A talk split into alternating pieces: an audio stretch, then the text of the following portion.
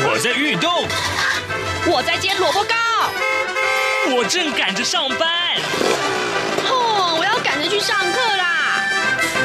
这个时候，我们都在听夏志平制作主持的《早安台湾》。早安台湾带给你最热门的时事访谈，最感动的人物专访，最直接的民意表达。对，让我们一起收听《早安台湾》。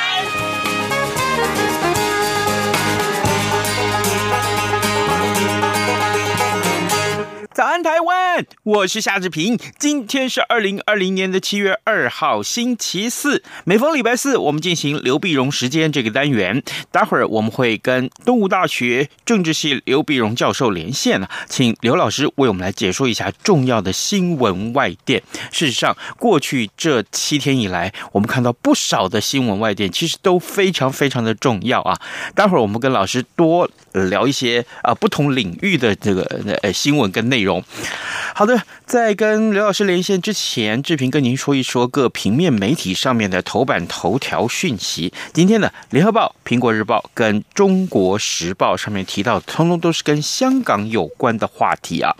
我们看到呃，《联合报》的的这个呃标题是“港版的国安法生效就开闸”，呃，港警呢举起了。紫金旗，呃，逮捕超过三百人，但是呢，这个人数在《苹果日报》上面是三百七十人，呃，才刚刚我们看到网络上最新的效果呢，呃，最新的一个呃搜寻的结果，其实也是超过了三百七十个人了，有万人上街，呃，香港人万人上街反对恶法啊，这是呃《苹果日报》的这个头版头条的标题。那么《中国时报》呢，同样提到是这件事情啊，他说有三个状况，呃，香港国安法启动，呃，港人相关犯行啊，呃，可以依照这个法律送到大陆去审判。那么驻港国安公署要管辖。好的，我们就看到联合报的呃重要的内内文啊，港版国安法六月三十号深夜实施，又成千上万香港人七月一号坚持上街反对国安法。香港警方呢派出了六千名的警力戒备，并且出动了水炮车和装甲车，在铜锣湾地区数度发射水炮驱射民众，一直到昨天晚上八点为止，那么已经有超过三百七十个人被捕了。其中九个人是被警方以涉嫌违反港区国安法的罪名去拘捕的。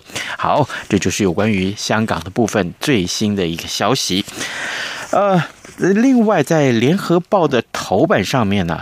另外有这个外交的讯息，这个外电也有关。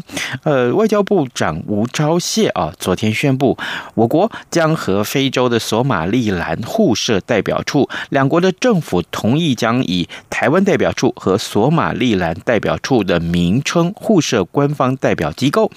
吴钊燮说呢，因为不是建立正式邦交，所以不是用中华民国代表处的名义啊，这并不是我国第一个以台湾为名的代表处。以前的，其他地方也有，只是后来被改掉了。当然，另外我们看到在央广的网站上面的一个报道，最新的这个报道啊，我们看到标题是索马利兰的总统说，呃，台索共享价值驻台代表处很快就会设立了。索马利兰的总统啊，比西，他在昨天在。的这个呃，Twitter 上面说了，他说跟台湾的双边关系奠基于共享价值和相互的尊重。他也预告，索马利兰驻台代表处很快就会设立。蔡英文总统呢，昨天傍晚是以英文的 Twitter 指出说，今年的这个稍早啊，有幸跟索马利兰的外长穆雅辛啊两个人碰面。台湾正在和索国建立奠基于共享价值的双边关系，并且期待双方代表处设立，以扩大互利互惠的合作。这是有关于索马利兰的东西的新闻。好，另外呢，《自由时报》上面的这则新闻，其实也是大家最瞩目的。三倍券上路抢优惠，官网当机了。第一天有超过一百七十九万人预购跟绑定。呃，《自由时报》的内文是说，三倍券昨天首日开放了纸本实体券的预购跟数位券的这个绑定。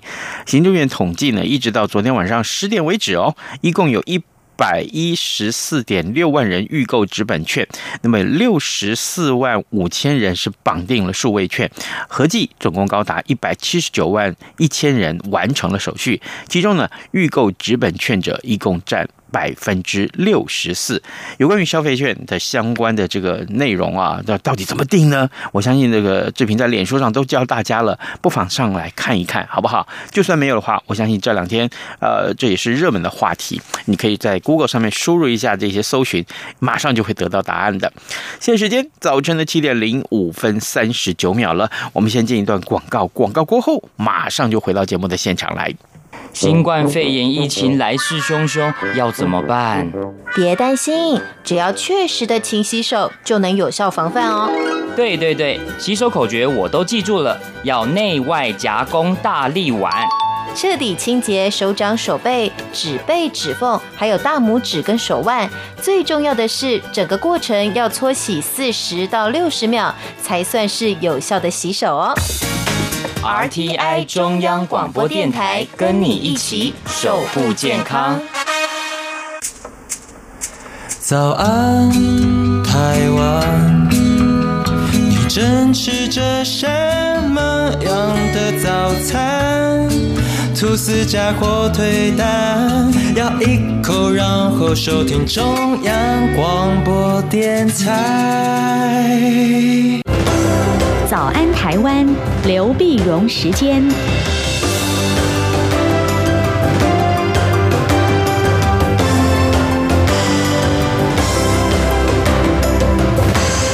这里是中央广播电台台湾之音，您所收听的节目是《早安台湾》，我是夏志平。此刻时间已经是早晨的七点零七分了，我们要为您连线。东吴大学政治系刘碧荣教授，我们请刘老师为我们解说最新最详实的外电。老师您早。早，各位听众朋友，大家早！谢谢老师再度与我们的连线。老师，这个这两天最重要、台湾最关切的这个外电，就是香港的情势。港版的国安法开闸啊，这个生效就立刻，呃，港警就在这个街头上逮捕超过三百七十个人，这是今天最新的外电了。老师，呃，有关于这个港版的国安法这件事情，嗯，您有什么看法？或者说，在国际上一般的反应又如何呢？当然，国际上当然。我们看到看到进一步的反应啊，大家都是非常的关切，那很很怕影响到香港的这个呃自由或一国两制啊。他这个港区国安法呢，因为他因为他这他是非常凶。嗯，这个，而且他很多话，很多的关于什么叫做犯罪，或者虽然定出四大的四个大的一个犯罪的项目嘛哈，但是它内容并没有讲得很清楚。嗯，啊，那你说推呃勾结外国势力啊，你也推翻这个中央政府啊，搞港独啊，或者呃等等，那么个恐怖主义啊等等，那么甚至说你说不要不在香港犯罪，或者你在别的地方你叫鼓吹呃这个这个港独啊或什么，其实都可以被被列为这个呃。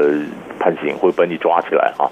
所以当然你可以看到，第一个就是香港本身内部的一个寒蝉效应，所以很多很多的，比如说这个呃港独的组织宣布解散啊，做就非常活跃的一些人呢，他就就宣布说他退出退出政坛或退出这个这个港独组织等等。这第一个寒蝉效应已经，所以昨天看到已经抓了好多人了嘛啊！对，呃，所以他们现在最有最好的话就是那个紫色的那个那个那个告示牌，你已经可能违反到这个呃港区。国安法啊，怎么怎么样？所以这是第一个。那第二第二个呢？那美国方面就反映了，美国就说你这个这个呃，已经不是一国两制了嘛啊，那就一国一制。那大陆反映说，如果是一国一制就更简单了，我干嘛是花那么多精神弄港区国安法呢？但是大陆美国的讲法，那你现在是这个等于中央凌驾在港府上面，那么所以就这个丧失了一国两制的精神。所以很多的呃，已经开始，比如庞贝欧啊，美国国务卿庞贝欧就下令说。就是很多本来香港是大陆跟外界的一个界面，所以本来很多的比如科技啊或者什么不能卖给大陆，可以卖给香港。但香港如果跟大陆没什么差别的话呢，那就卡掉了。啊，就不卖。那所以我们就接着看后续会有什么反应。比如说，呃，那个那个，比如说那金融的地位啊，独立关税领域啊，国际组织的这些会员资格啊，那是不是都会受到影响啊？然后英国方面当然讲说，它可以开放三百三百万的这个香港人可以申请到英国的居留，因为很多当时在当年回归的时候，有些人他是拿英国护照嘛，对，英国护照，那是英国说，那现在就英国护照你就可以回来嘛，嗯，那可是这样子呢，一定也会影响到英国跟中国大陆这个关系啊。这个这个这个，所以所以各国是有多凶，但都是都是表示关切，都是谴责，但也都知道这是没有办法逆转的嘛。在没办法逆转的情况下，那下一步要怎么做？啊，所以我们还要看后面有没有更更具体的行动出来，才能看得更完整。好，老师，另外今天的这个呃平面媒体也有很多的这个报道是锁定在台湾跟索马利兰设了这个互设代表处啊。老师，呃，也许我们的听众并不是那么的了解索马利兰，呃，甚至于有人把它跟另外一个国家搞混了。所以，老师可不可以简单的为我们介绍一下索马利兰是一个什么样的国家呢？索马利兰，它呃，你你晓得，因为大家国际上很多人不太承认这个国家，嗯，那它是在非洲东北角，是。东北角，就就如果大家看东北角像镰刀的形状一样的，靠着东北角，东北角呢就索马利亚，嗯，索马利亚，那么索马利兰，索马利兰是从索马利亚里面独立出来的，哦，独立出来。那以前在殖民时时地时代的时候呢，索马利兰是英属呃索马利亚利兰，那索马利亚这边是意大利的索索马利兰，这两个英。属和意属的呃索马利兰合并叫索马利亚，那后来呢后来两个月搞不和，就就就就分裂出来，分裂出来，当然你晓得索马利亚就海盗很多的地方嘛，对，啊内战平人那各种又是又是这呃回教的这个基本教义派啊，这盖达组织啊，那索马利亚那非常乱。非常乱，所以你看像，像像这个呃，海盗是各国纷纷护航啊，什么都都都都在那边，都在那边。那么索马利兰呢，就是就是本来历史也不太一样，种族也不太一样，呃，那么都是虽然。虽然你说都是呃信奉伊斯兰教什么，但是它有些详细的黑非洲这些部落也不太都不太一样。嗯，所以它这样子整个独独立出来以后呢，在索马利兰跟索马利亚，嗯，到底有没有和解也搞不清楚。那本来他们这个国际上好几个场合想调停，土耳其也想调停，那调停的结果也没有公布。啊，而他的主要主要是索马利兰同承认他的人不多，然后呢，他的货币在国际上没有汇率啊，因为不承认他。为啥？所以他都，所以所以这个国家有点尴尬，而且可是更麻烦的一点呢，这当然了，你说是不被联合国承认的嘛？他说他有他有总统有部队他有护照，可是他不是联合国承认的国家，而，这跟跟我们一样，嗯，所以所以所以这就就有点同命相连的时候，我们说好像是，但但是呢，我是觉得这个我我们当然了，有外交突破总是好了，是，但是这里面有潜在的隐忧啊，因为索马利亚旁边就是吉布地啊。吉布地一个小国，吉布地有什么重要呢？嗯、中国大陆在吉布地有军事基地啊。哦，而且是海外的基地，这个就在吉布地啊。那你在苏马利兰，在这，在在在大陆的军事基地，这所谓把那庞大的解放军在那边，你摆在旁边，那你跟台湾建交，当然我们台湾来讲是很开心，但实际上你是拿台湾牌，是跟中共要求一些什么呢？要援助呢，还是要求联合国要承认他呢，还是什么？会不会只是帮我们当杠杆、当外交工具呢？这个我们心里也要有个警惕啊。嗯。所以高兴的同时，嗯，心里要有个底呀。呃，不，要不然的话，大家都没有承认索马里兰，那我们在里面非常嗨。呃，这是这这这就是有一点，就心里要有底就是了。是，好，这个非常值得大家后续来关注哦。各位听众，今天早上志平为您连线东吴大学政治系。刘必荣教授，我们请刘老师为我们先从香港还有索马利兰这两个地方的情势呢做了一些解说。老师，接下来我们看，刚既然刚刚老师有提到中国，呃，在六月二十二号的时候，欧盟跟中国举行了这个视讯高峰会议。当然，疫情之下，这视讯高峰会议很多场啊，这场会议有什么样的影响呢？对，那其实呢，就是就是他跟这个呃，习近平也谈，李克强里面都都谈哈。嗯。那欧盟当然就是欧盟的这个呃理事会主席，还有欧盟委欧洲委员会主席，就等于一个总统一个总理了。嗯。他跟中国方面来谈，那谈的当然他们在要求说，中国大陆呢，你在这个投资和贸易协定上面你要做更多的努力啊。嗯。就是很多时候呃，比如说中国欧洲的关系，那谈半天谈半天，结果从后续就没有什么。没什么实际的做法，要更多的努力。那么就呃，结结果呢？当然后来谈了半天，结果呃没什么进展啊，没什么进展，就是就是也没有联合声明，是也没有联合记者会啊。那么就是欧欧洲的分析家认为呢，中国呢现在根本是专注于那么跟德国示好，也就是中国大陆其实对欧洲就欧洲的解解读就是说，你是想分化我们嘛？啊。嗯，敦煌门呢，其实其实你可以看到中国大陆对欧洲的投资啊，那么本来最多的是英国，在英国现在脱欧了，那就那那就那那就白忙一场了。是，本来想用英国当踏板进入欧洲大陆嘛哈。那在欧洲里面呢，它一个最大的就是德国，一个就是意大利啊。是，那意大利呢，那是当年呃，这个意大利是最早加入“一带一路”的呃 G7 国家。嗯啊，那么那么所以中国大陆也就拉中国也拉着意大利，所以在这个新冠病毒刚刚在欧洲爆发的时候呢，意大利在欧洲找不到欧盟也没有太支持他的时候，他就向中国求援。后来欧盟才警觉到说，哎呀不行，那中国想分化我们这个这个欧盟。然后第二个呢，就是中国大陆他真的做法是跟德国跟德国的关系，嗯，就是投资比较多。所以欧盟的官员就说：“那你现在都忙着跟个别国家去建立，那欧盟的整体好像跟你讲半天没什么结果。”好，所以我们就发现，嗯，这里面当然了，你说他那当然也会也，但是欧盟它基本上不管是环保问题啦、人权问题啦，它都比美国关切嘛，所以它会关切到说哦香港啊等等。那谈半天就没什么结果，嗯，就是呃大家都想，也许中国一直想打欧洲牌啊，拿着欧洲去制衡美国啦什么的，但是基本上我觉得并没有成功。嗯，就可能各方的，而且欧盟里面各国的利益都不一样。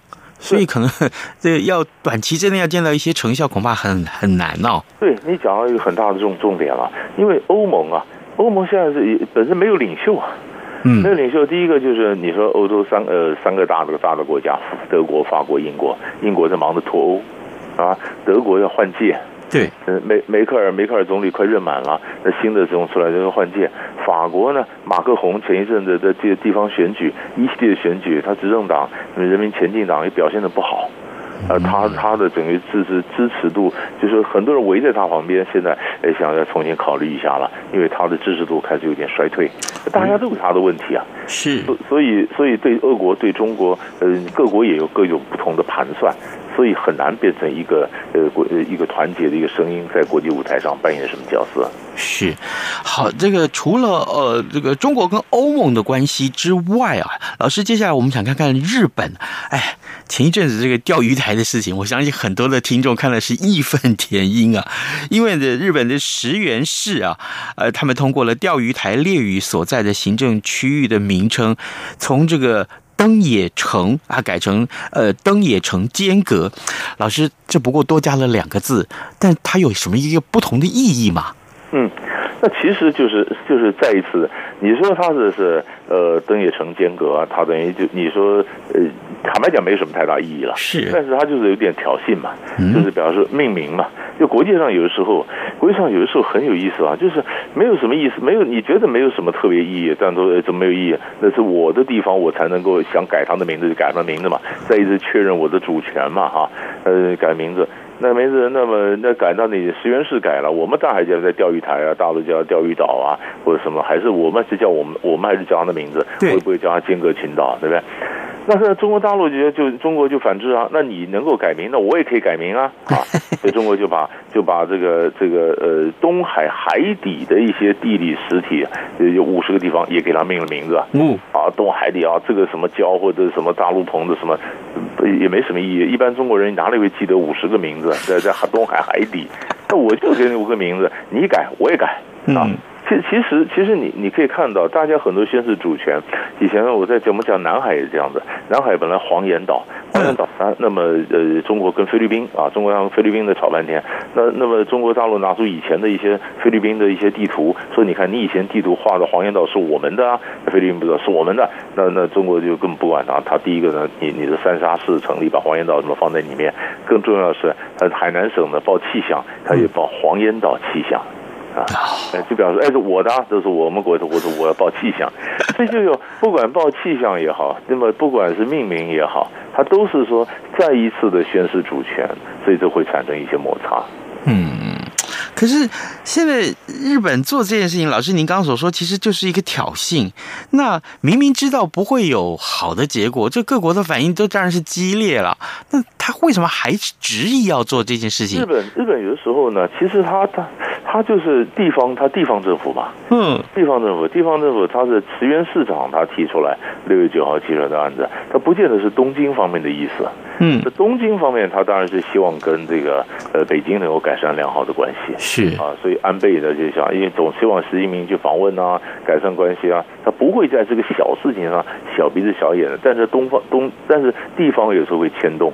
你可以像当初这个呃呃日本为什么把这个呃钓鱼台国有化？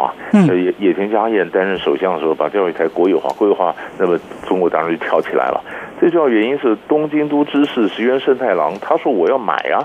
呃，我要买下来。那如果说这个，如果东京都把它这个岛就买下来，买下以后，它上面干什么，中央又管不了，那他就是怕中央就是怕这样子影响到中日呃这个中日关系。那想说你地方要买，不如我中央先把他们拿下来，拿下来省得你地方那边乱搞。结果眼睛上算错了，地方还是地方，你中央真拿下来，那真的变成你你就把它宣誓变成你的了。所以他这一刀算错了以后，当然马上中日关系崩一下就跌下跌到谷底。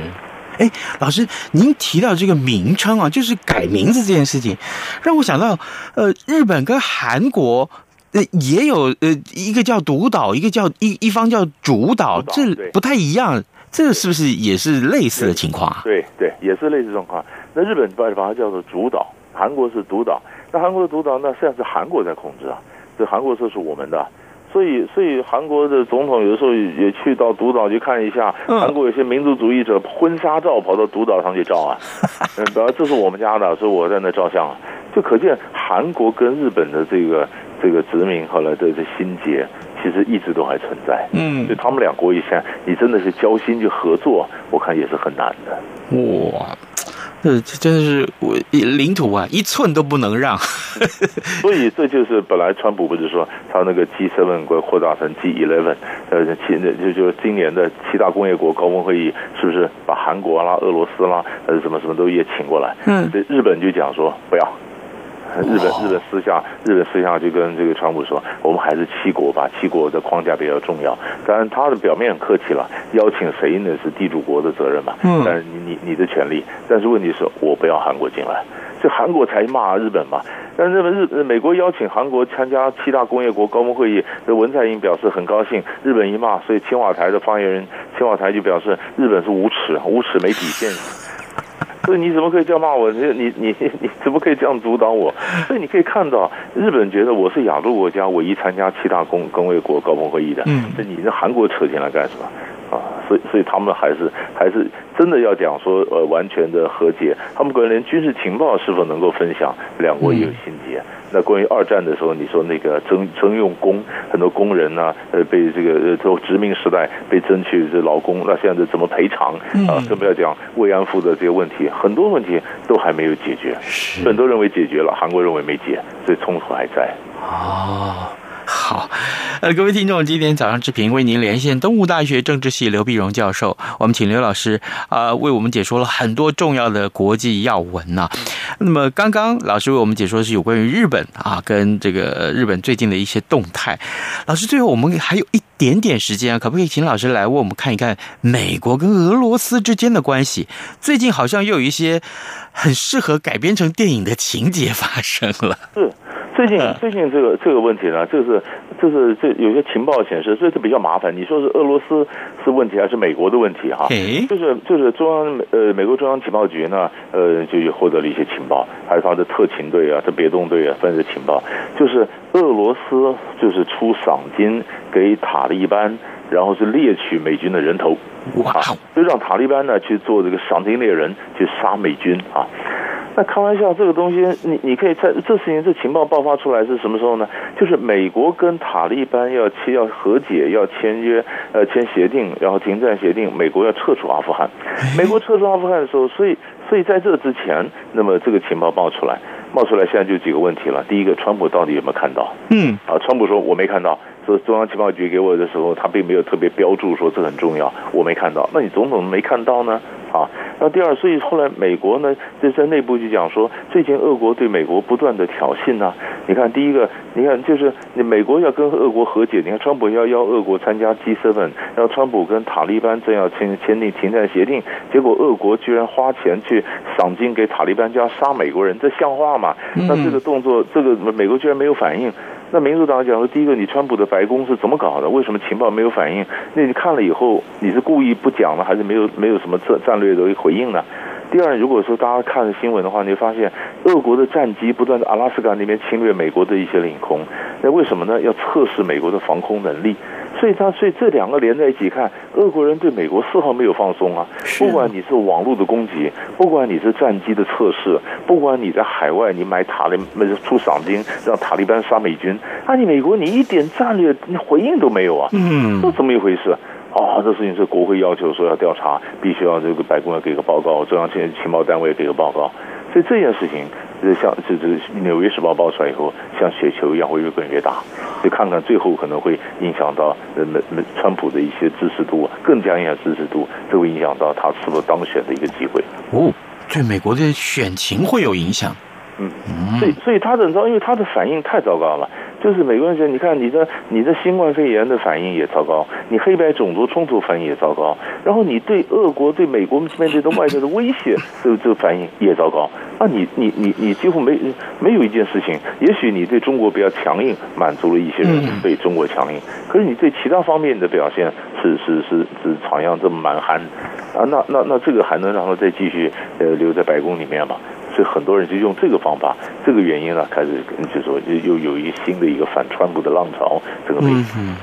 所以老师，现现在已经七月了，也就是说，距离年底的美国总统大选越来越近了呢。是，因为主主要是如果说那你看还不只是你是花钱找塔利班杀美国人，不是，更重要就是那那你你的这个这个网络啊。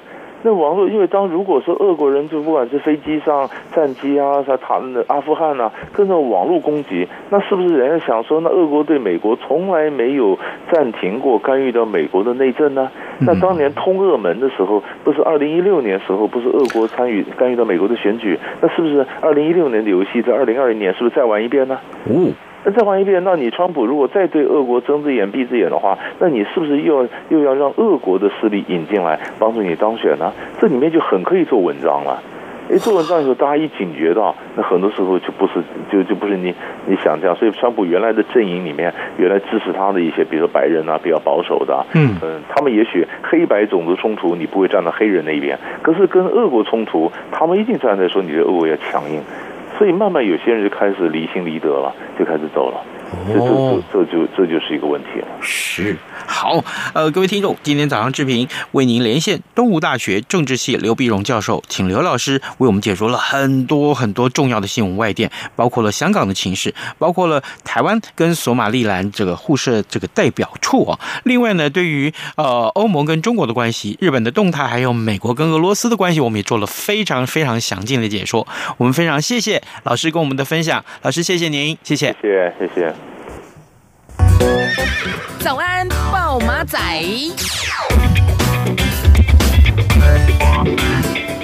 好，我们赶快来看一看今天会有哪些其他重要的新闻啊？呃，事实上呢，我们看到，呃，在今天的中呃《自由时报》头版头，哎，头版的上面这个新闻，呃，一万人肠癌筛检阳性没有回诊，诶。既然这个肠癌的筛检都已经是阳性，就表示确定有有有罹患癌症了，那为什么不回诊呢？这样子的话，死亡的风险会增加百分之六十四。呃，医师也特别提醒大家啊，就是假定你不做检查的话，就等于像自杀一样了。这个消息啊，这个新闻的写法其实听起来非常非常的，呃，就是让你值得大家警惕，真的是值得大家警惕啊。好，呃，除了这个之外呢，我们也看到。有关于，抱歉，有关于这个呃三倍券的这个消费的问题，大家仍然是非常的关注。怎么去领？呃，现在已经超过这个一百七十九万人，将近一百八十万人有有领了这个消呃三倍券了。那还没有领的，赶快去领哦！记得啊，这是你自己的权益，千万不要放弃了。而且呢，假定可以因为你使用这些三倍券而带动呃这这个经济的这些消费的趋势，其实这是好事啊，经济能够扩张成长，这对于大家来讲，通通都会受利的。所以呢，仍然是鼓励大家可以好好的去呃看一看呃秦岭的管道啊，申请的管道。那拿到了要一定要用它，不要放在这个呃柜子里面供着哈，这没有意义的。好，呃，今天节目时间也到了，志平跟您说拜拜，咱们明天再见喽。一样被丢弃。